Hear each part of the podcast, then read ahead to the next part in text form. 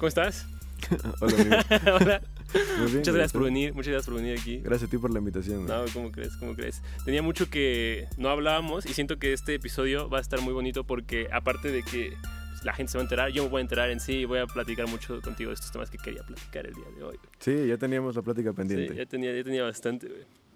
Este, quiero empezar platicando contigo, señor. Bueno, primero, ¿quién eres? ¿Cómo te presentarías? ¿Cómo me presentaría, güey? Sí, sí, sí, Em, o sea, porque entiendo que yo te conozco. Claro. Tal vez la gente aquí me está escuchando y viendo, ¿no? Y a ti también. Bueno, hola amigos. Eh, yo soy André Beltrán. Eh, soy cantautor. Hago canciones, canto canciones, canto mis canciones. Y eso estoy haciendo ahora. Estoy cantando rolas y compartiéndolo lo más posible para pues grabarlas y ya, güey. Seguir compartiendo. Exacto. Para los que no este, lo conocen, André acaba de hacer una serie de presentaciones muy importantes que quiero platicar contigo y muy bonitas. La verdad, yo fui a verte en el foro indie, Sí, sí, sí. pero también tuviste la Alicia y también tuviste También. el tejedor. Cuéntame cómo estuvo eso. Eh, procesos muy rápidos, güey. Este, yo Sí, fue muy empecé, rápido. Sí, muy, muy rápido. Empecé a mostrar canciones en abril, en abril de, de- de este año. Y luego, luego empecé a conocer a gente muy, muy talentosa y muy amable conmigo, este, que me empezó a invitar y como a, a tomarme en cuenta para distintos proyectos. Entonces, justo tuve la suerte como de, de que salieran estas, estas tres fechas que comentas, que son muy, muy importantes. La primera le abrí en el Indie Rocks a unos amigos, a Edilcer y a Luis Espinosa. Me abrieron, digo, yo les abrí y ahí conocí al, al que organizaba los eventos en el Indie, eh, Esteban, un saludo. Y, y ya platicando con él y salió la fecha mm, para yo tenerla en el Indie de, de mi proyecto, entonces estuvo bien chido. Y ya a partir de eso, pues creo que, creo que mucha bandita como que eh, nos estamos ayudando entre sí para crecer todos, entonces está bien padre. Eso está bien bonito. La verdad me gusta que tengan como un sequito y así que sea como su, su crew que, que hasta cierto punto se apoya entre sí. Vamos ahí al Mul, Sí. vamos ahí al Max, vamos ahí mucha gente. Que espero que algún día vengan aquí, estaría muy bonito. Estaría lindo. Este, pero en respecto a el indie, ¿no? Que fue como la primera así grande y donde tocaste muchísimas rolas, o sea, porque realmente Sí. tocaste un buen y aparte tocaste nuevas canciones y todo. ¿Cómo fue esa experiencia? O sea, ¿cómo dirías que...? O sea, entiendo que sí se fue muy rápido, pero igual en la rapidez como que siento que tal vez no te da chance de asimilarlo, ¿no? Y de repente ya estás Ujú. de un lado aquí y el otro lado ya estás en el escenario, ¿no? Sí, sí, justo. Eh, cuando Esteban habló conmigo y me propuso la, la fecha, este, pues yo me emocioné un montón y luego la, la empezamos a organizar este, junto con Jadi, Jadi Espinosa, que fue con el que Sí, compartí exacto. esa, Muy bonito. ese concierto. Este, lo empezamos a gestar y, y tuve varias llamadas con Jadi y le decía, güey, es que no, como que todavía no cacho que, que esto está pasando, Está güey, ¿no? tanto para él como para mí.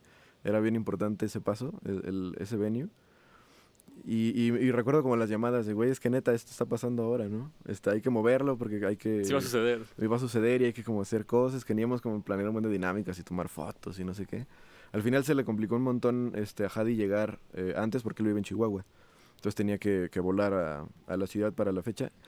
eh, y no pudo volar mucho tiempo antes, o sea, Mm. llegó una noche antes a la ciudad, una noche antes del show. Entonces eh, ya no pudimos hacer tantas cosas, pero igual es- este, lo planeamos un montón, sacamos un montón de fotos, como... No sé, güey, esa, esa parte de la promo es bien complicada, pero también la disfruto un montón porque es como el camino hacia, hacia, hacia eso que es chambeado, ¿no? Y luego también los procesos como de ensayo, a mí me cuesta mucho trabajo ensayar, ¿Por qué? eh, porque soy muy disperso. Entonces de repente estoy tratando de tocar mis roles como, no, ya me la sé, ¿para qué la...? ¿Para qué ensayo? Ajá, pero luego tocas y se te olvida y dices, ah, para eso tengo que ensayar. claro. Y para reversionar cosas y, y digo, al final de cuentas mis roles son muy nuevas. Sí. Entonces, mientras más las toque, siento que más eh, como van madurando en cuestión interpretativa. Eh, o ciertas cosas que, que tal vez antes no me molestaban y que ahora una rola vieja ya no me gusta tanto por cierta frase o, o algo. Mm. Entonces las voy cambiando, ¿no? Entonces creo que sí es bien importante ensayar. Este. Y pues también tocar en vivo. Pero igual te decía, el proceso de ensayar es bien bonito. Muy disperso porque te digo que me cuesta mucho trabajo y a partir de ahí, como que de la, del ocio, eh, de repente tratas de, de- de- de tocar tus rolas y empiezas a tocar otra cosa que te gusta. Ah, entonces sale otra rola nueva, ¿no? Entonces, como, bueno, la voy a anotar. Entonces ahí fue como la, la creación del setlist, como también me Ensayando. apoyé mucho en mis amigos. Ah, Eh, tenía una propuesta de setlist y se la enseñaba a Max, a Max Valdés y, a- eh, y al mismo de antes. y les preguntaba como, ¿qué opinan de esto? Y ya me daban sus opiniones y ya yo entonces curaba mejor la, el set. Pero sí, estuvo muy chido, güey, como todo ese proceso hacia el, el día, Ujú. Fue muy lindo. Digo, obviamente no se compara nada con estar allá arriba, porque eso es lo... Sí, no, el momento ser algo. Ajá. ¿Qué- dirías como que te transportas, o sea, en- durante el concierto, ¿estabas consciente de que estabas tocando frente a gente o solo estabas como tú tocando, como porque interactuaste con nosotros y Sí. realmente hasta eso tienes un buen dominio del escenario, siento. Entonces te- sale, o sea, realmente está loco porque está muy bonito y que nos platiques y quién sabe qué, quién sabe cuánto. Y ese día había bastante gente. Sí, sí, sí, estuvo chido. Sí. Entonces, la verdad es que sí estuvo, estuvo bien padre y qué chido que, que pudiste tocarlo ahí. Y después fue el tejedor. Eh, sí, dos días después fue, el, el indie fue un martes Ujú, y el tejedor fue un jueves. Ahí fue fecha compartida con, con otros cantautores. Sí. Eh, la Casa de Rolti hizo el, el concepto de Casa de Rolti, pero ahora dentro del tejedor, con gente que había salido de, de Open Mics o, o- o compas de ahí de la, de la comunidad de, de la casa. Entonces estuvo bien chido, compartí con, con Calandria, con Edilzar, con el Mulu, con Eli de Yaca y el Rolti. Y también estaba eh, Mati Santos acompañando al Mulu. Entonces estuvo bien chido, güey. También estuvo bien bonito. To- también eh, trabajamos ahí con, con artistas increíbles para hacer el, el flyer. Ah, este, sí. venezolanos. Y está bien bonito, como que todo el arte quedó bien padre. Sí, quedó bien Eh, padre. Sí, salimos en la revista Chilango el mes de septiembre. ¿No Eh, sí, para que si la quieren, la le quieren de aquí así como la portada. no lo he podido conseguir. No. Sí, pero, pero ya la vi. O sea, mandaron foto y, y demás. Qué chido. Sí. Ahí lo voy a topar, lo voy a topar. Oye, y para la gente que no conoce este concepto de la casa del royalty, es algo que pues, finalmente te ha acompañado ya por mucho rato, ¿no? Y también es parte de ¿no? Sí. este gran transformación que has tenido este último año. Es lo que estaba recapacitando antes de venir aquí y grabar, que en un año ha, dado vuelta, ¿no? La vida. Entonces Sí. es de cañón. Sí, completa. ¿Qué es la casa del royalty? ¿Cómo la definirías? Eh, la casa de royalty es, eh, es un concepto en el cual dentro de un espacio eh, que no está destinado como sala de conciertos, eh, en este caso es la sala de una casa, eh, llega royalty temprano y quita el comedor, desarma el comedor, lo saca, pone la mesa afuera, quita todas las sillas y los pone de cierto orden para que todo esté en medio círculo. Y un artista, eh, cantautor, pero también he escuchado eh, gente que va a recitar poemas, este, gente que va a rapear, o sea, cualquier tipo de, de- de- de arte, eh, digamos, de autor, o sea, que el creador vaya a mostrarlo. Em, totalmente acústico. Sí. la gente paga una, una entrada y lo lindo de ese concepto es que tú vas a ver a un artista, em, el cual normalmente se divide en dos sets de cuatro canciones y entre cada set abren personas, este, abren más cantautores y cantautoras. Entonces puedes ir un día a la casa de royalty a ver a, una, a un artista y terminas viendo a uno que le abrió el primer set, a dos que le abrieron el segundo set y, de- y también ves a los tres del open mic. Entonces terminas viendo a ocho o siete artistas por noche. ¿no? padre. Cuando tú, estás, tú pagaste por ver a uno, conoces a un mundo de cantautores que todos tienen cosas que decir y todos tienen cosas que cantar y, y- y de formas muy distintas y muy lindas. Entonces vale la pena eh, y es bien bonito. Ese es el, ese es el concepto que hace Royalty y fue lo que este, por esa ocasión se hizo en el Foro del Tejedor, ahí en el péndulo. Ya. ¿Y cómo fue? Porque entiendo que también eh, la primera vez que tú te subes o que expresas o que muestras tus canciones, pues fue en la casa del royalty, ¿no? Sí. ¿Cómo estuvo eso? Estuvo muy, eh, muy, muy caótica la primera vez. Porque la primera vez, de hecho, fue en febrero. Yo fui a ver a Nana Mendoza. Hubo un problema con, con el lugar, porque es, en esa ocasión la Casa de Royalty siempre se hace en una casa. Pero por esa ocasión de Nana Mendoza se hizo en otro lugar, en, en Coyoacán. Ok. Eh, los vecinos se molestaron un poco por la, porque había estado llegando gente y demás. Entonces tuvimos que movernos a casa de un güey de los que estaba en el público, de Alan Ferré, que también le mando un saludote. Este, también cantautor. Y nos fuimos a su casa y ahí cantó Nana Mendoza. Y entonces el rol te dijo, bueno, ya no hay open mic porque Sí. se atrasó y fue un caos. Entonces él se fue luego, luego, pero al final nos quedamos como seis personas. Cinco personas, seis personas. Eh, y ahí fue donde canté un par de canciones y, y, y, y me di cuenta de que eso quería hacer ya, güey. O sea, como que fue la primera vez que mostré mis canciones eh, fuera de, de- de a mis amigos o a mi familia. Eh, entonces fue importante como... Aparte fui completamente solo. Bueno, este, nos interrumpió un ligero percance. Es que estamos al aire libre, como ustedes pueden notarlo. Pero estamos platicando de que cuando fuiste a Casa del Royalty había sido completamente solo y eso había estado interesante. Porque fue como la primera vez que expresabas tus canciones a alguien que no fuera tu familia y tus amigos. ¿Por qué crees que era necesario? Eh, no tengo idea, güey. La verdad, no sé. E, Es, es, es, un, es una manera con la que me gusta mucho cargar, como el, el- el hacer las cosas por ti, ¿no? Mm, Como el, el hacerlo literalmente por ganas propias. O sea, porque yo quería ver esas primeras reacciones de la gente que no me conociera ni que tuviera ningún, eh, ninguna impresión de mí, ¿no? Eh, yo no soy muy hábil con las palabras, en realidad soy bastante introvertido. Como en- a la hora de conocer gente y de empezar Sí. como a desenvolverme, me cuesta mucho trabajo.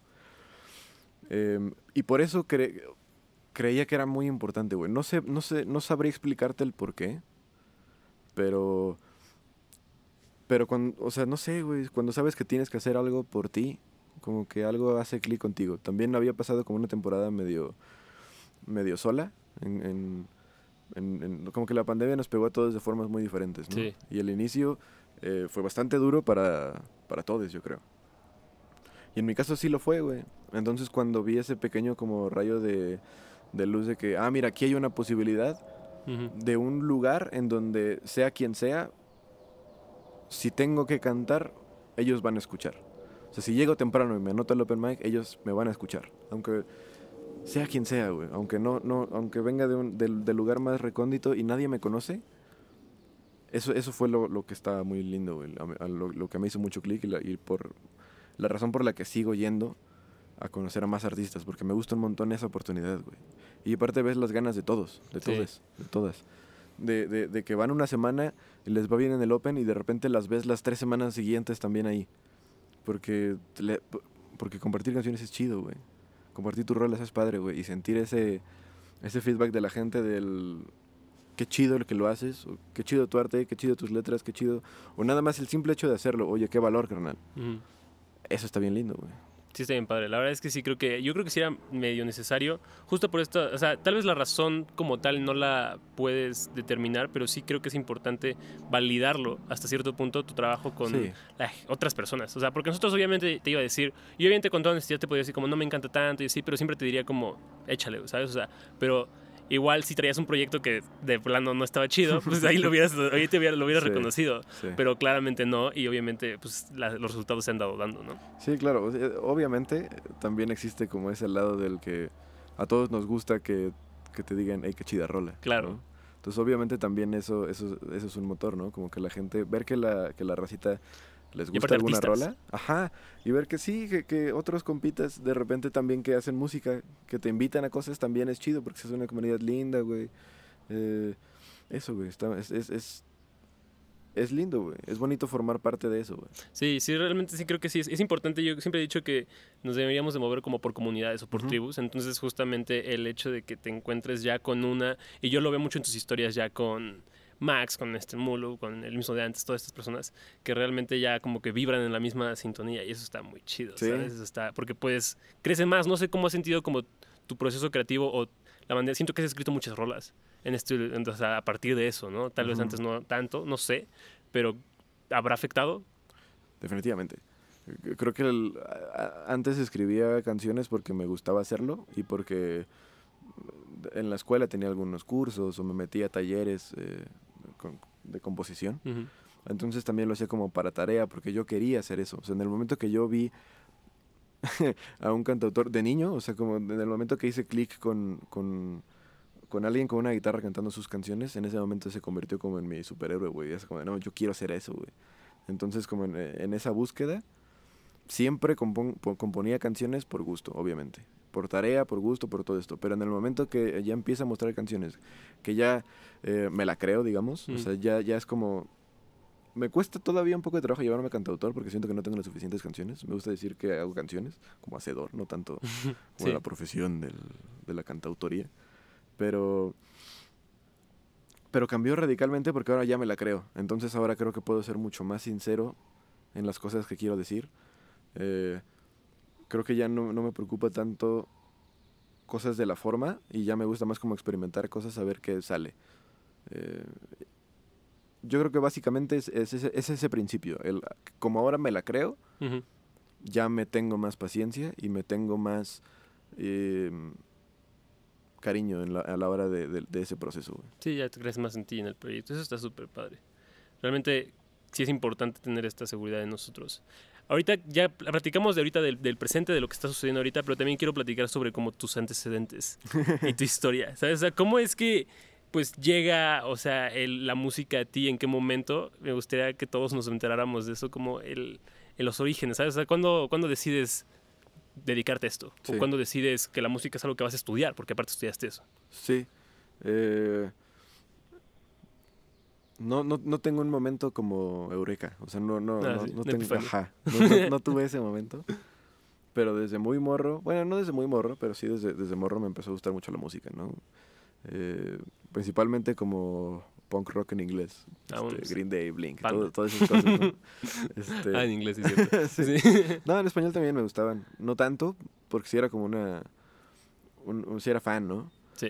Y me empezó a gustar y había una guitarra arrumbada en mi casa, me metí a clases, pero en el momento que, que vi que tenía cierta facilidad para cantar, en ese momento fue como que ya me hizo clic muy, muy, muy duro y sí fue, nunca me, pre- o sea, no, no, no me imagino haciendo otra cosa. O sea, como desde, desde que conocí la guitarra y, y- y acompañada a mi voz, no encuentro otra cosa que me gusta hacer más. Sí, justamente, justamente eso, eso es una pregunta que te iba a hacer eventualmente, de que si no fueras lo que eres, cantautor, hacedor de canciones, lo que sea, ¿qué serías? ¿Qué te crees? ¿Qué crees que serías? No tengo idea, o sea, digo, yo estudié ingeniería en audio, pero tomando en cuenta de, de, digamos, en el supuesto de que no estudié eso, no sé. Eh, me gusta hacer cosas manuales. Eh, de repente hago cosas con madera, tú sabes. Carpintero aspirante. Bricolajero. este, sí, pero... No sé, güey. Eh, tengo cierta facilidad para las matemáticas, tal vez sería como una especie de contador, güey. O sea, Sí. si tuviera que clavarme como algo muy... Pues es que interesante analizar es como esa tangente, ¿no? En Sí. la cual pues, no estoy haciendo lo que hago. No lo sé. No, tal vez, ¿sabes qué? Me, me gusta la, co- la cocina, me, me late. ¿Neta? Sí. Chef. No lo, sí, ¿Tendrías un restaurante? tal vez. Estaría lindo. Estaría Estaría chido. bonito. Sí, sí. estaría bonito. O sí, sí, yo creo que sí. O cine, tal vez, no sé. Ay, No sé. Realmente sí hay mucha variedad, o sea, y, y- y es, es, es fuerte porque, por ejemplo, o sea, uno que se pregunta ya trabajando o algo así, el otro día estaba viendo mucho que luego nos definimos mucho por lo que somos Sí. o por lo que, a lo que te dedicas. Entonces, este impresentarse como soy un cantautor o soy un ingeniero o soy Ujú. quién sabe qué, como que acota mucho Sí, quién eres. trae una connotación muy dura Ajá. cualquier cosa, sí. Exacto, entonces terminas como encajonando a las personas cuando realmente puede que sí eres André el cantautor, pero también eres André el carpintero, aspirante. Ajá, sí, el sí, sí. bricolajero, ¿no? claro. Entonces, eso está chido, eso está chido. Y tienes la guitarra en tu casa, entonces te metes a clases y así, y después transicionas a escribir canciones en algún punto, o cómo funciona eso? Eh, sí, pero porque lo busqué mucho. Mm. Te digo, cuando yo vi a, a- Alejandro Filio, Fernando Delgadillo, Silvio Rodríguez, este, toda esta raza que con pura guitarra voz defendía un concierto de tres Sí. horas, tres horas y media y que lo hacían de forma increíble y que el leer las puras letras ya eran en sí una, una obra artística, sin, sin agregarle melodía y, armonía. En ese momento como que todas esas personas se convirtieron en lo que yo aspiraba a ser desde, desde chico. O sea, en el momento que conecté con esa parte, yo lo deseaba. No me animaba porque tenía demasiado respeto, tengo demasiado respeto como a la profesión y, y no me animaba a componer rolas. Hasta la carrera que, mm, que tuve que escribir canciones por proyectos que, y que, que me esforzaba como de que tienes que componer una rola, que, que tiene que tener ciertos elementos, eh, con tal métrica y como en cierto modelo, ¿no? Entonces ahí fue cuando me empecé a obligar, pero por razones académicas. Mm. Y en ese momento ya eh, fue cuando me hizo clic a mí y ya donde yo me sentí bien y me sentí seguro y empecé a tomar cursos. Entonces, sí nada más pasó así, pero también lo busqué demasiado. Sí, ya una vez que supiste qué era, ya entonces te dedicaste, ¿no? Sí, fue como una... Sí, porque eran, es, es como, como de chico admiras un bombero, güey, ¿no? Ujú. Entonces quieres ser un bombero y te compras las botas rojas y de repente tienes ahí tu chaleco rojo también. O sea, tratas como de, de parecerte lo más a, a eso Ujú. para poco a poco convertirte en ello. Y creo que yo eso hice, güey, lo busqué y traté como de, de- de perseguirlo. Ok. Sí es, es interesante ver cómo de repente nuestros modelos a seguir o nuestras inspiraciones, que no sé si se podrían llamar ídolos, pero nos van como formando, nos van llevando de, a diferentes lados. O sea, porque realmente si hubieras tenido otros modelos a seguir, sería otro tipo de música el que hicieras, ¿no crees? Sí. Si hubieras quedado con Green Day Claro. y con, no sé, Blink 182, maybe traeríamos aquí otro outfit. Sí, sí, sí. Sí, pues, eh, creo que todas las personas en- en- de alguna u otra forma robamos de las cosas que nos gustan. claro. Tú te vistes como te vistes porque seguramente te gusta ver eso, ¿no? O sea, te Ujú. gusta cómo se ve, entonces lo quieres usar. Eh, lo mismo en tu trabajo, seguramente los temas de los que hablas en este podcast son temas que a ti te interesan y, que lo cachaste de que alguien escuchaste que, que una conversación muy interesante por un lugar o leíste algo que te interesó, entonces robaste esa pequeña parte o ese concepto para tú crear algo. Exacto. Entonces creo que siempre hay poquito de eso en todos. Sí, claro. En todos, en Sí, totalmente, totalmente. Es algo muy, muy... Pues finalmente no, no- o sea, ¿qué tanto, qué es original, sabes? O sea, ¿qué es Sí, genuino? sí, o sea, sí. realmente es interesante ver eso, porque en el arte es mucho de mi canción y todo, pero obviamente tal vez encuentras influencias de diferentes partes y así, Por supuesto. pero hasta dónde llega la ori- originalidad, ¿sabes? Está, Sí. está interesante. Está Y yo estoy seguro que si abres el que quiere Spotify de, de, de- de músicos que, que son creadores Ajá.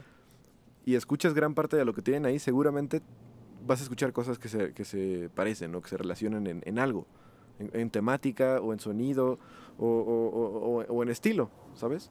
Pero yo creo que va- abres el de quien sea y sí, te vas a encontrar porque es lo que escucha a diario. Digo, al final de cuentas, gran parte de nuestra personalidad la adquirimos de, de estas vivencias, de- del empezar a tener criterio de cosas que te gustan, que no te gusta, que te, Claro. o sea, que hasta qué colores, ¿no? Totalmente. Y aparte, ahorita justo, o sea, Spotify ha crecido tanto y digo, no es una plataforma gratis, pero tenemos Spotify, tenemos YouTube, tenemos Apple Music, tenemos canciones por todas partes, ¿no? Ya la gente puede expresar lo que quiera con una facilidad muy rápida. Antes hacer una canción y subirla tal vez a iTunes era algo muy complicado, ¿no? Y ahorita tal vez no. ¿Cómo crees que te das, o sea, cómo crees que es importante ya o más difícil, más difícil darse a notar en el- un mundo como moderno actual? O sea, ¿cómo creces? ¿Cómo, o es importante pues justamente esta parte de la difusión que decías, ¿no? O sea, si es más difícil ahorita que antes. Eh, yo creo que es más revés. fácil, es mucho más fácil. Antes tenías que tener gran, o sea, mucha capital para poder este, hacer, ah, pa- para, poder grabar, ¿no? Para tener un producto de calidad. Ahora es mucho más barato hacerlo. O sea, no te estoy diciendo que es gratis, pero es mucho más sencillo eh, que tú, eh, como creador, te produzcas a ti mismo o que algún compita que sabe hacerlo y lo hagan juntos. O hay muchos medios y creo que sí es muchísimo más sencillo ahora. Creo que por la misma sencillez Ujú. eh, hace más volátil todo, ¿no? O sea, ya no se escuchan discos, ya son puros playlists, ya son sencillos, o sea. em, lo hace más volátil, hace que la vida de una canción sea mucho menor a lo que antes Sí. era, pero también le da oportunidad a, a quien sea que quiera cantar algo, que tenga algo que, que- que expresar, que lo haga. A sus medios, a sus posibilidades, pero que lo puede hacer y tiene la opción de hacerlo. Entonces, entonces la respuesta a tu pregunta es sí y no. Sí, no, sí, estoy de acuerdo. O sea, porque finalmente ya tenemos. Finalmente este podcast tampoco existiría sin, si fuera muy difícil hacerlo, ¿no? Y tenemos Anchor que nos ayuda a distribuirlo. Entonces, todas esas plataformas digitales realmente sí existen. Sí hay muchísimos, tal vez. Hay 10.000 veces más podcasts. Pero igual el tener el proyecto está bonito. Claro. O sea, realmente ya te sientes como más realizado. Sí. No, y hay, hay algo en la, en, la, en la realización que para, para la persona que lo crea, que lo gesta, es, bien, es, es lindo, güey. Te da como un boost de algo. Es lo que te decía hace rato, ¿no? Del componer canciones para, para mí y para nada, a de repente compongo una canción y la semana siguiente la puedo cantar en un show y puedo ver qué pasa. Eso está Está bien chido. sí. Y tú igual, ¿no? Como que si lo escribes y ya lo tienes en un cajón guardado, te hace sentir bien hacerlo. Es un relief para ti el, el estar escribiendo. Pero ya crearlo, poner las cámaras, este, hacerte un guion, Subirlo. subirlo y ya tenerlo a- a- de que lo quiere escuchar tu compa de otro país, güey. Simón, ten el link. Eso está súper ¿No? chido, sí, estoy de acuerdo. Sí, totalmente.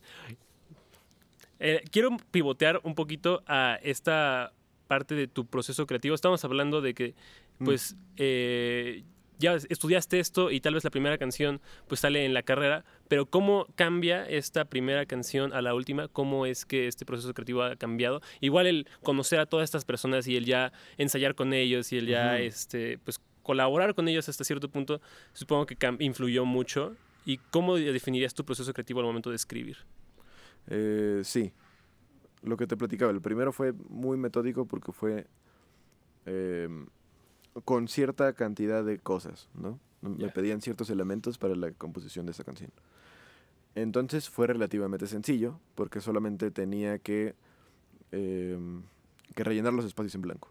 ¿no? Como una rúbrica. Exactamente. Mm, Entonces, por ese sentido fue sencillo hasta cierto punto. Te digo, me tardé nueve meses, pero fue sencillo.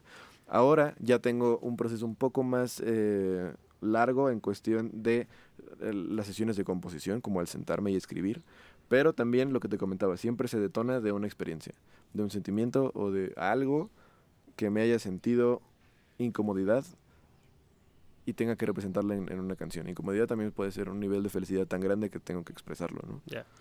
Y, o- una- o sea, cuando son experiencias, ¿son tuyas o crees que podrías escribir canciones impersonales sobre tales cosas que tal vez no has vivido? Eh, creo que es el, es el camino de, de- de un, de un autor, eh, de au- autor de canciones, como que siempre, eh, primero, como que escribes de, de ti mismo mucho y después, ya que ya te, que te conoces al 100%, ya puedes empezar a escribir de los demás. Yo en este punto no me siento eh, preparado y lo he intentado varias veces y la verdad es que no estoy tan contento con el resultado. Mm. Eh, creo que ahora estoy muy contento escribiendo de, de- de cosas que yo siento y que me pasan a mí. Eh, siento que es lo más real que puedo hacer, es eso. No puedo traer algo más real que, que- que- que no sea esto, ¿no? que no sea yo. Claro. Em, pero sí me gustaría empezar a hacerlo de causas importantes, ¿no? De cosas sociales, que cosas que me incomodan y que sí quiero hacer canciones que, que- que- que creo que se tienen que discutir y se tienen que decir cosas. Eh, pero ahora no he encontrado todavía esa voz. Sí, no, la verdad es que canse- hacer canciones con discurso también es, es- digo, creo que es difícil. O sea, si de por sí tal vez, pues normalmente las cosas que nos pasan son muy fáciles de contar, ¿no? Y son experiencias Sí. que nosotros vivimos. Pero hasta cierto punto, igual en el hacer repertorio y en el hacer canciones y en el hacer, ¿te has encontrado con que no sabes de qué hablar o de qué escribir? Eh, sí, mucha...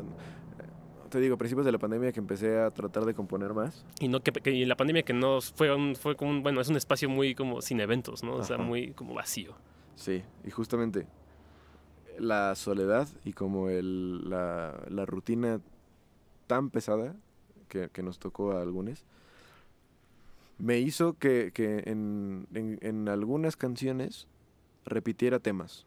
Eh, la soledad, eh, cotidianidad, como que tengo varias canciones que, que- que hablan de esos temas. Como del salir de eso, ajá. Em, y yo creo que se da por eso, porque de repente te acabas cosas que decir y qué estoy sintiendo, estoy sintiéndome solo, estoy sintiéndome deprimido por esto. Ujú. Eh, y lo expresas. Digo, al final hay rolas de, de ese tipo, de ese, de ese tipo de, te- de te- de temática que ya no canto tanto, por lo mismo, porque siento que, que abordé el tema de, de distintos lugares, pero hacia el mismo lugar. Mm. Entonces no siento que sume tanto al repertorio, pero sí, sí me encuentro a veces en, en esas situaciones en las que no sabes de qué hablar, sí. Y de repente son, son semanas o, o meses como de sequía. Es- eso me pasó hace, hace no tanto y llega a pasar otra cosa que te desata otra vez este sentimiento de querer escribir algo y de repente pasa. Y tal, tal vez es ese, ese evento que te hace escribir una canción, pero que te desbloquea y haces otras dos o haces otra más, ¿no? Y, por ejemplo, cuando tú escribes, seguramente has escrito canciones que tú has considerado que tal vez no son tan buenas, ¿no? ¿Cómo, Claro. cómo determinas o cómo disiernes? ¿Lo haces tú o lo validas con alguien más cuando dices como, ay, esta canción te gusta? ¿O cómo puedes identificar que escribiste una buena canción, Claro. una canción que te va a gustar y que vas a, a añadir a tu, a tu lista, ¿no? Eh, primero, ya que tengo la canción completa, o bueno, ya que tengo mínimo una idea de lo que va a ser la canción, siempre la grabo en notas en mi celular y las escucho durante el día. Eh, ya que tengo la canción completa, lo mismo, la escucho muchísimo. O sea, eh, leo la letra y la escucho un montón eh, para tratar de encontrar cosas que no me gusten o cosas que sí me gustan o porque nada más la traigo muy pegada y es que me la quiero escuchar otra vez porque estoy muy emocionado. Después de que pasa como ese primer filtro que soy yo, eh, se la muestro, tengo como ciertos grupos de amigos eh, que les comparto canciones para saber qué piensan, ¿no? Eh, uno eres tú, y, y Ángel, el producer. Eh, les mando lo que tengo, les mando la, la- la- la nota de voz con la letra y les digo como, hey, esta es la idea, es primer boceto, le voy a cambiar cosas, pero a ver qué opinan, ¿no? También me junto eh, lo- lo- algunos jueves o algunos viernes con, con Diego Freeman, El Salvador, el mismo día antes, y Max Valdés, a componer canciones y también con ellos a veces es como de, hey, me dejan mostrar una canción que traigo y ese es otro filtro, ¿no? Ver cómo funciona a mis amigos que, que me quieren, pero que saben, que, o sea, que sé su gusto y que, que van a ser objetivos conmigo. Y con mis compas, colegas como músicos, Sí. que, que también tienen estas inseguridades y que también me van a dar un feedback saliendo de otro lugar. Ok, ok, ok. También a mi, a mi jefa y a mi hermana. Sí. También, no, pues, realmente sí. sí. Sí, me- les toca en el cuarto de que, hey, ¿qué pedo?". Sí, con la nota de voz y ya. Les pregunto. Nice, nice, qué chido. La verdad es que sí me da mucho gusto. Me dio mucho gusto verlas también en, en el en el indie, porque se ven muy, muy orgullosos de ti. Y también en el, supongo que fueron al tejedor. Me dijeron, Sí. a mí yo ya no pude ir, pero ellos sí fueron al tejedor, ¿no? Sí, fueron también y también eh, me vio mi abuela. También fue mi qué abuela. Estuvo padre. muy bonito eso. Qué sí. padre. ¿Cómo ha sido la, eh, en, en la familia la recepción de eso? Porque realmente luego siento que la carrera es como mal vista o se ve como que, pues te dicen este- esta típica broma de, no, pues de qué vas a vivir y cosas así. Pero, ¿cómo ha sido contigo y, y tu caso específico? Me, me apoyan, güey. Bastante, sí. Están muy contentos con que esté haciendo todo. eh, este. Siempre buscan lo mejor para mí en cuestión de mi, mi- mi salud mental, digamos. Mm. Entonces, pues mientras yo esté como estable y contento, para ellos está bien. Y como saben que estoy persiguiendo algo que siempre quise y que estoy haciéndolo por mi cuenta y que todo sale por mí, eh, pues están felices también por ello. No, me apoyan, güey. Sí, Qué chido. contentos. Eso me da mucho gusto. Sí, la verdad es que sí lo siento y está súper bonito. Porque sí, eso está, es- bueno, no sé, no sé qué tan común sea, pero está súper padre que sea así. El, bueno, ya hablamos de tu pasado, un poquito, de tu inspiración, de tus orígenes. Ah, quería, quería rescatar una cosa en específico que estaba platicando con Ángel hace rato, de tu lapsus, y tu, bueno, no fue lapsus, no, no podría decirlo lapsus, tu etapa cumbiera. Quiero que nos cuentes un poquito de eso. ¿Cómo estuvo eso? ¿Cómo, ¿Cómo sucede? Siento que es algo muy surreal, o sea, no sé. Sí lo fue, sí lo fue, porque yo aprendí a, a tocar guitarra en una escuela eh, por donde yo vivo que se llama Modern Music, que es de un amigo que se llama Marco Hernández.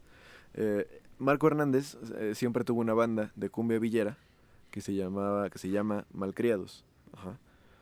Ese güey eh, se convirtió en mi compa, pues yo, yo entré a, a aprender guitarra como a los 10 años. Entonces, Órale. como a los 16 años, yo ya me había salido de las clases de guitarra, me, eh, me metí a canto como por dos meses y me salí, pero seguía siendo mi amigo. Es, es un señor de, de treinta y tantos años, o no, no recuerdo exactamente su edad, pero pues es más, era más grande que yo, es más grande que yo. Y esa vez, te digo, yo tenía como 16, me, me llama a su, a su casa y me dice, oye, este, la banda con la que estoy, el guitarrista se tuvo que salir porque se va a mudar a no sé dónde, y el, y, y el vocalista también. Eh, ¿Te gustaría como meterte? Y a mí, pa- para mí era mu- mucha ilusión porque era el dueño de la escuela, ¿no? Era el profe mayor. ¿no? Como el director. Entonces que me invitara a su banda para mí era muy lindo y era como importante. Entonces luego luego dije que sí. Y estuve ahí unos un par de años, ¿no? Yo creo que como de los 16 a los 20. Órale. Sí, estuve tocando con ellos. No era algo de, de cada semana ni de, de- así, pero de repente teníamos shows grandes y, y era lindo ir y tocar con ellos. Y tocábamos muchos, eh, algunas canciones originales de la banda. Yo ahí yo no estaba para nada en el proceso de composición ni, estaba puro, casi casi puro arreglo y Puro músico. in- interpretación, Mm. sí. Em, y la mayoría eran covers también. Entonces, y como el género de la cumbia villera aquí en México al menos es no tan común, eh, no tan común aquí en la ciudad, porque creo que en Tabasco y en el norte del país es más común. Ya.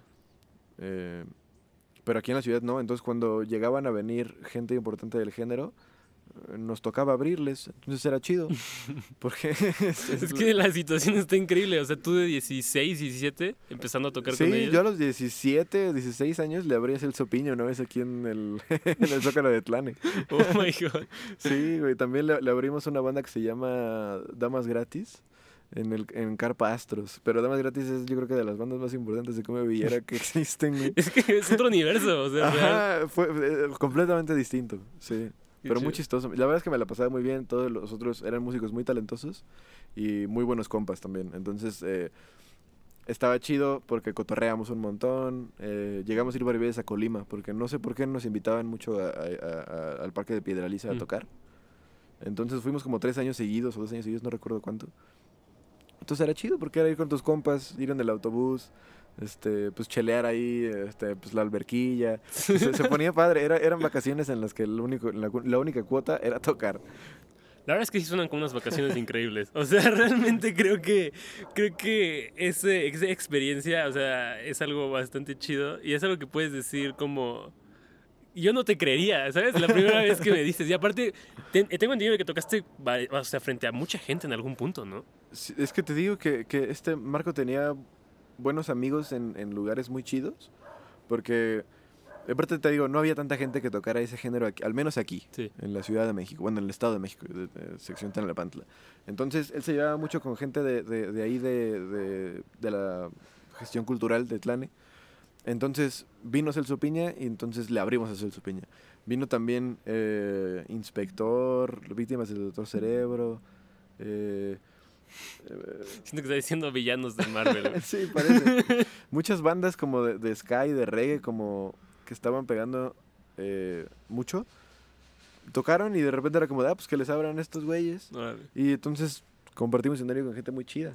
Entonces se, ponía, se- era muy divertido. Era, era casi casi un juego para nosotros también. Porque Y- ninguno de nosotros se dedica como tal a la música, eh, además de, de- de Marco, que es el dueño del que tiene la escuela, y, y yo que ahorita estoy en la cantautoreada. Pero los demás como que son otras cosas, sí son músicos, pero como hobby o, o así. Entonces era, era mucho jugar también. ¿Y cómo, cómo termina eso? O sea, porque entiendo que estuviste pues, años, ¿no? Sí. Entonces, ¿qué? ¿Te entraste a la carrera y fue eso o qué es lo que lo detonó al final? Pues se todos se fueron enfriando, así Mm. como el tecladista se mudó a otro estado, el, el bajista estaba en la universidad, eh, el, el que tocaba el timbal vivía muy lejos. Y también por mi parte, pues eh, empecé a tener interés en formar eh, mis cosas. Ya. ¿no? Entonces no es como que nos hayamos separado trágicamente o algo así, pero pues se fue enfriando todo hasta que pues, cada quien camina por su lado, ¿no? Ok. Y siguiendo un poquito ya, o sea, después de este paréntesis de tu pasado, que estuvo muy bueno, por cierto, este, quiero platicar sobre como el presente y más que nada también el, el futuro, ¿no? O sea, ¿qué es lo que tú ves a futuro con tu proyecto? ¿Qué te gustaría que sucediera? ¿A dónde te gustaría llevarlo? ¿Cómo es- estás contento ahorita seguramente con tu- la situación actual? Pero ¿qué, o sea, qué, como que, de qué ganas traes ahorita de que siga? ¿Qué es lo que sigue Claro. contigo? Estoy muy contento, güey. O sea, ahorita estoy muy feliz. Estoy pasándomela muy bien, tocando mucho. Este, Sí. tengo eh, fechas próximas. No, no sé Oh. cuándo salga este podcast, pero toco el, el 25 de septiembre y también el 9 de octubre. Eh, voy a compartir fecha en Catedral Estudio y en el Depa de Coyo con mi amigo Max Valdés. Va a ser eh, un- unas fechas muy lindas. Eh, estamos muy emocionados por ello. Em, eso es como a corto plazo, tocar mucho. Estoy ya grabando sencillo, eh, grabando una, de una canción que se llama Alborada, Sí.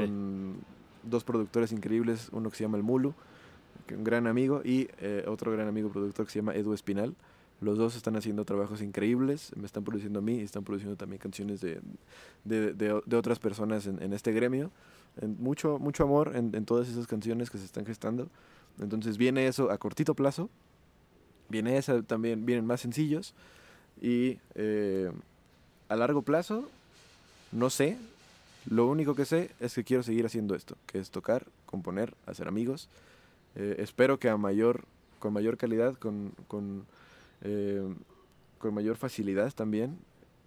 Y espero que con más personas y que siga siendo así, güey. O sea, estoy muy contento ahora. Sí, la verdad es que sí te siento muy contento y lo he notado, ¿sabes? O sea, finalmente sí ha habido como un, un cierto, pues como cambio en ti. Siento que tal vez ya estás como más, más enérgico, más todo este tiempo, Sí. como que estás al 100 y siento que las cosas están sucediendo bien rápido. ¿no? ¿No te da esa impresión? O sea, de repente como que terminó el 2020 y ahorita el 2021 ha estado rapidísimo Sí. y ya estamos en septiembre, o sea, y vienen cosas muy buenas. Ahorita al final quiero que re- repitas esa parte de lo que vas a hacer para que nos enteremos todos. Claro. Quiero aquí, tengo unas preguntas que quiero hacerte.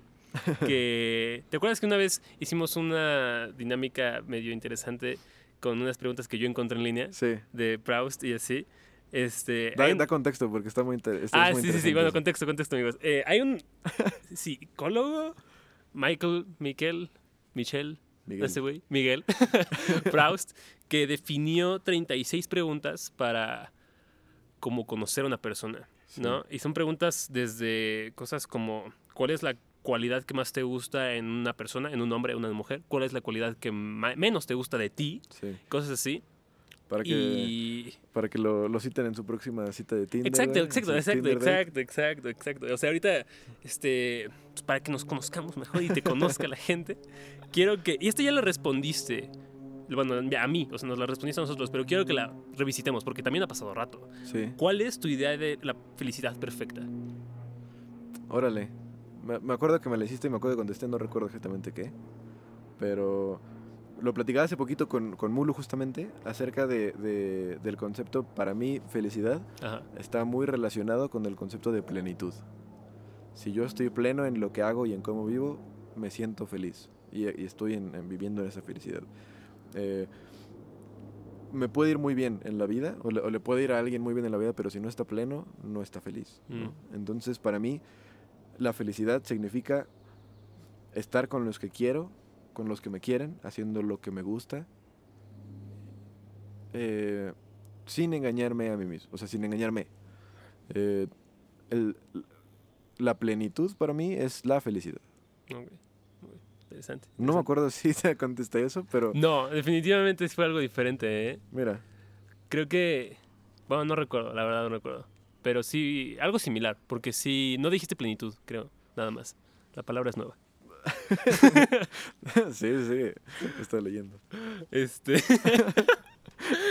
ok, la- esta, está, esta está interesante. eh, esta está más, más eh, aparte. Dice: ¿Cuál figura histórica, con qué figura histórica te identificas más? no, güey, no sé. Figura histórica me identifico más. ¿O qué figura histórica te gusta mucho? Ah, bueno, no, no es figura histórica como tal. Me gusta mucho la Virgen de Guadalupe. La imagen de la Virgen de Mm. Guadalupe y el concepto de la Virgen de Guadalupe me parece fascinante. O sea, Mm. esta, esta, esta señora unificadora de pueblos por un lado, pero totalmente ficticia por otro, ¿no? Me gusta mucho esa imagen. Como, como tal, algo histórico, no, no sabría qué decirte. Eh, creo que eh, muchos personajes de la historia son, son parte de ella y cuentan eh, y obran mediante su moral a, a- a su contexto, ¿no? Entonces hay muchas cosas que podría yo admirar de mucha gente, pero también cosas que no lo hago. Entonces no sabría decirte con quién exactamente ahora, pero me gusta mucho la Virgen. No como concepto religioso, sino como, como concepto unificador, casi casi. Ok. Pues que sí sí modificado. pero no sé, güey, tú tienes una respuesta eh, así. Así de, sí, es que sí está, está, está agarra, te, te agarra en curva, ¿no? Y Sí. la pregunta en sí está complicada. No sé, creo que, o sea, una vez hice este cuestionario y no sé qué dije. Igual no pude definir, o sea, porque igual es también es muy, muy, muy soberbio decirte como Gandhi, güey. Exactamente, sí, también no puedo decir algo así. Exacto, no te voy a decir como, no, yo soy... Jesús. sí, yo me identifico con Jesús de Nazaret, o sea, no Claro. puedes hacer eso, ¿sabes? O sea, pero sí... No me acuerdo qué dije, pero creo que dije como Aristóteles. Ya. O sea, pero igual, o sea, decir Aristóteles es como de muy arrogante. O sea, Sí. porque no, no soy Aristóteles, pero me gusta la idea de que este güey pueda. No arrogante, pero, pero sí creo que en esa búsqueda, ¿no? Como en esa, Ajá, en esa exacto, curiosidad como un, constante. como un modelo, ¿sabes? O sea, justamente, como alguien que diría como me gustaría interceder en diferentes lugares, Sí. en diferentes cosas y pues platicar de todo y conocer un poco. Yo no voy a reinventar la política, ni la matemática, ni todo lo que hizo ese güey, pero es alguien que me, me resona, ¿sabes? O Claro. sea, y No, y a es- final de cuentas nos, no- nos, nos gusta relacionarnos con, con héroes casi casi, ¿no? Sí, Eh, porque creemos que, o queremos tener algo de ellos en nosotros. Lo, lo hablábamos hace ratito, güey. Mm. Sí, totalmente, sí, totalmente. Necesitamos, necesitamos parecernos un poquito a esta persona que, que nos atrae y nos gusta, Sí. nos inspira.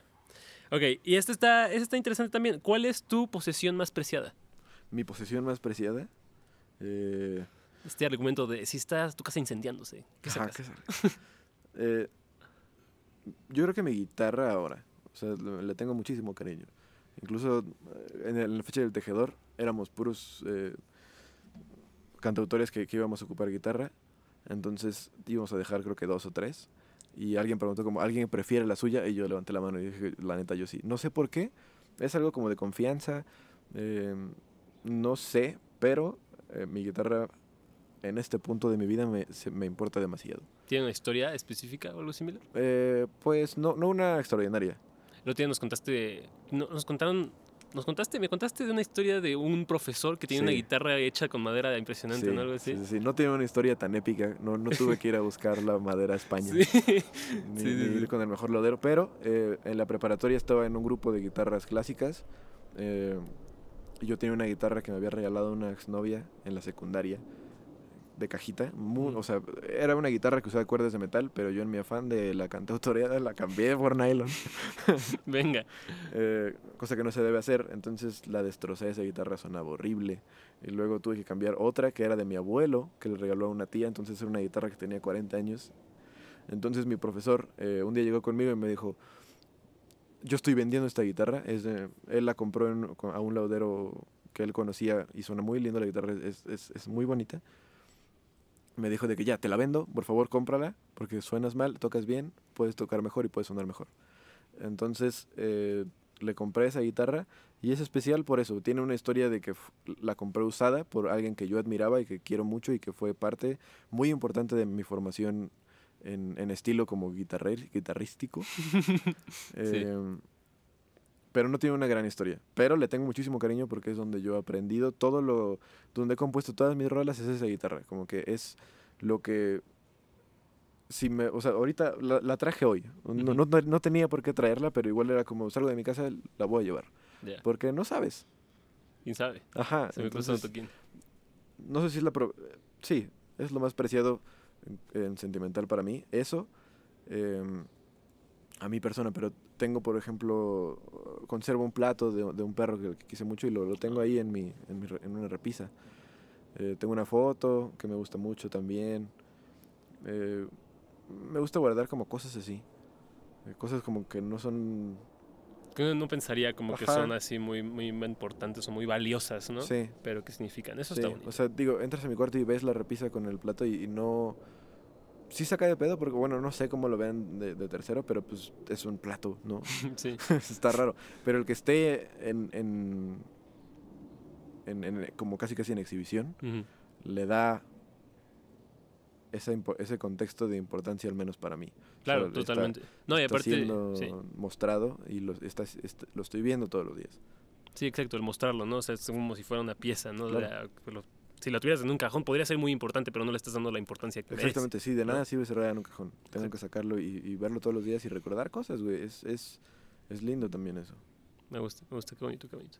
El, ya para ir, ir empezando a cerrar, este, ¿qué tip le darías a alguien? O sea, entiendo que tú estás como igual en el trayecto y en el viaje, pero sí hay gente que tal vez estaba antes como tú, cuando no se, no, no se subían antes al, al, al foro, ¿no? Al, Sí. al, o al indie o al, digo, a la casa del Rolti. ¿Qué le dirías a alguien que está como en esa situación? Que, que tú estabas justamente. O sea, ¿qué te dirías a ti a ese, ¿qué? ¿Febrero 2020? ¿Sí? ¿Enero? ¿Qué te dirías a ti en, esos, en ese momento? Eh, que... Es, no, es que son dos preguntas diferentes. ¿Qué Sí, le dos diría a alguien o qué me diría a mí? Las dos. Primero con alguien. No, primero contigo. Primero contigo. sí. Ok. eh, este, eh, en, ese, en ese punto de mi vida estaba pasando por procesos muy complicados en, en muchos sentidos. Entonces, básicamente me diría... eh, cálmate. Tranquilo. sí, respira, bro. Y no, ¿sabes qué? No, no me daría nada, güey. O sea, creo que todo lo que ha pasado ha sido tan, ching- tan chido, tan chingón. Te voy a decir chingón. Está chido. Tan chingón que, que, que no cambiaría absolutamente nada, creo. O sea, No, no, sí, no, o sea, de, de un año para acá sí se ha sufrido y sí se ha pasado cosas raras.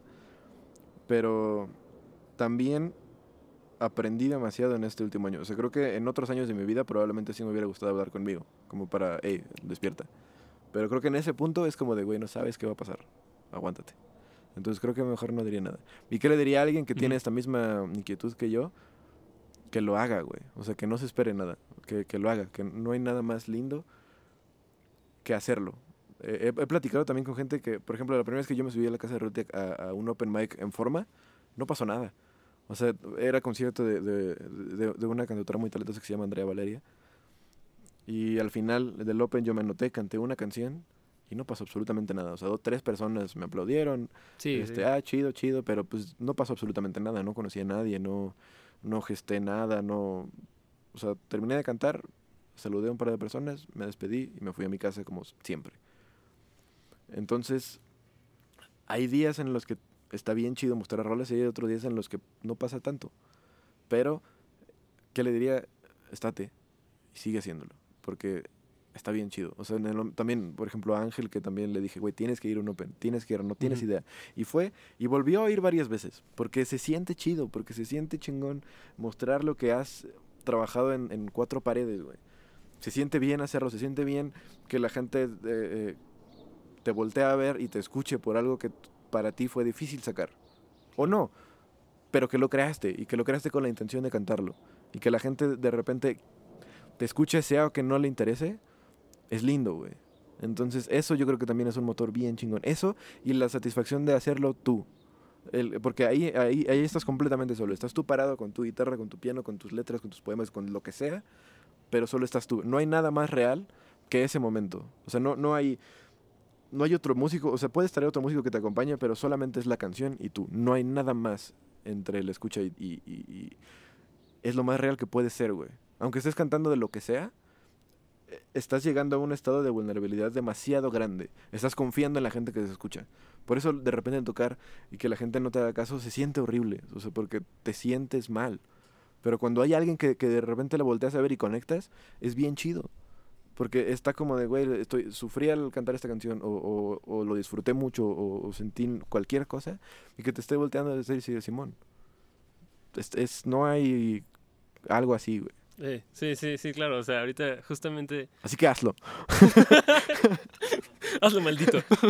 no, sí, amigos, o sea, es- tiene- eso, es- eso es un muy buen consejo. Realmente sí es un muy buen consejo. O sea, el ponerse, las, tomar las cartas en el asunto y decidirse y hacerlo, ¿sabes? O sea, porque realmente, como dices, o sea, no es como las películas, ¿sabes? Sea, la primera vez seguramente va a ser algo tal vez un poco Sí, medio- como muy plano, ¿no? O sea, no, no, no se va para todos, como, no mames, este No, Universal. y también estar seguro que, que en algún momento también me va a ir mal y nos va a ir mal. A todos nos, nos- siempre hay días horribles. Claro. Tienen Sí, que existir días horribles para que existan días buenos o días más o menos buenos.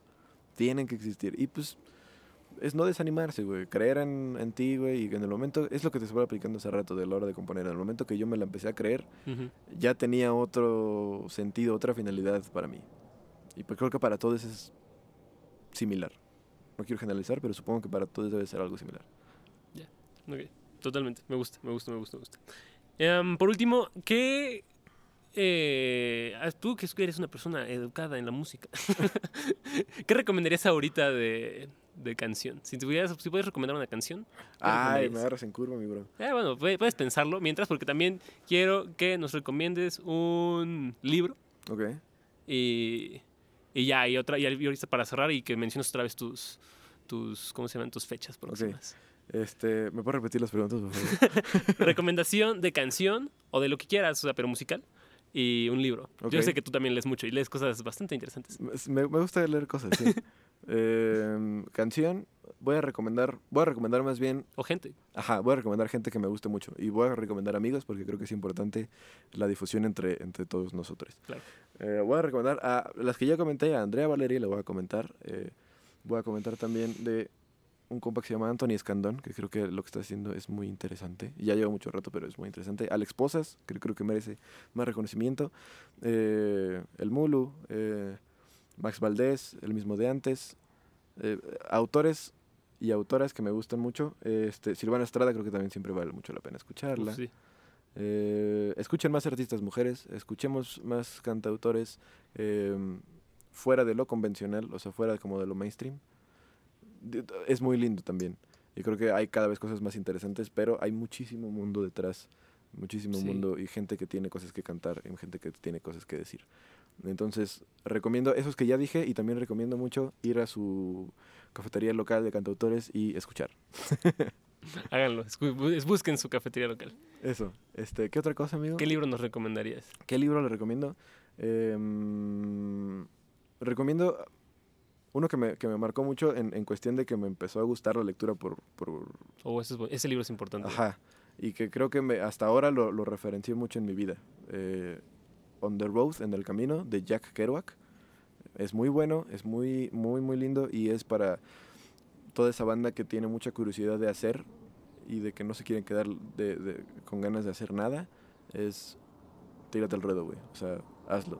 Y habla mucho de eso, como de experimentación y de, de- de libertades. Entonces, lo recomiendo. Ese.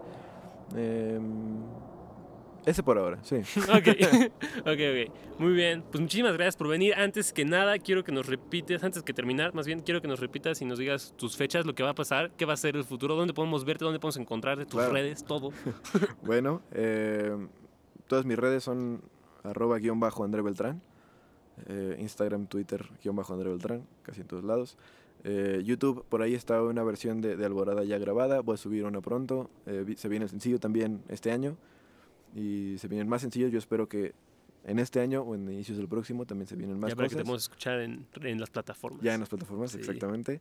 Eh, y por lo pronto, shows en vivo. Síganme en las redes para enterarse de, de los shows que vienen próximamente. Pero por lo pronto puedo, puedo decir que viene eh, el 25 de septiembre en eh, Catedral Studios. Voy a compartir fecha con Max Valdés. Y el 9 de octubre también comparto fecha con Max Valdés. Eh, es un concepto que estamos generando que está muy lindo. Trabajando eh, con, con fotógrafas y con, con ilustradoras. eh, que están haciendo, interviniendo como cosas del cartel para hacer esta fecha algo importante y, y lindo y apoyar entre más artistas. El 9 de octubre en el Depa de Coyo, también comparto fecha con Max Valdés. Y por lo pronto creo que eso es todo. Eh, te digo, síganme en redes como para, si hay algo extra, que vayan. Sí. Y vayan a Casa de Royalty, si, si viven en la ciudad, están libres los martes, vayan. El Indie Rocks, a escuchar los, los showcases también, vale la pena, son artistas chicos, que están haciendo cosas bien chidas y vale la pena. Perfecto, perfecto.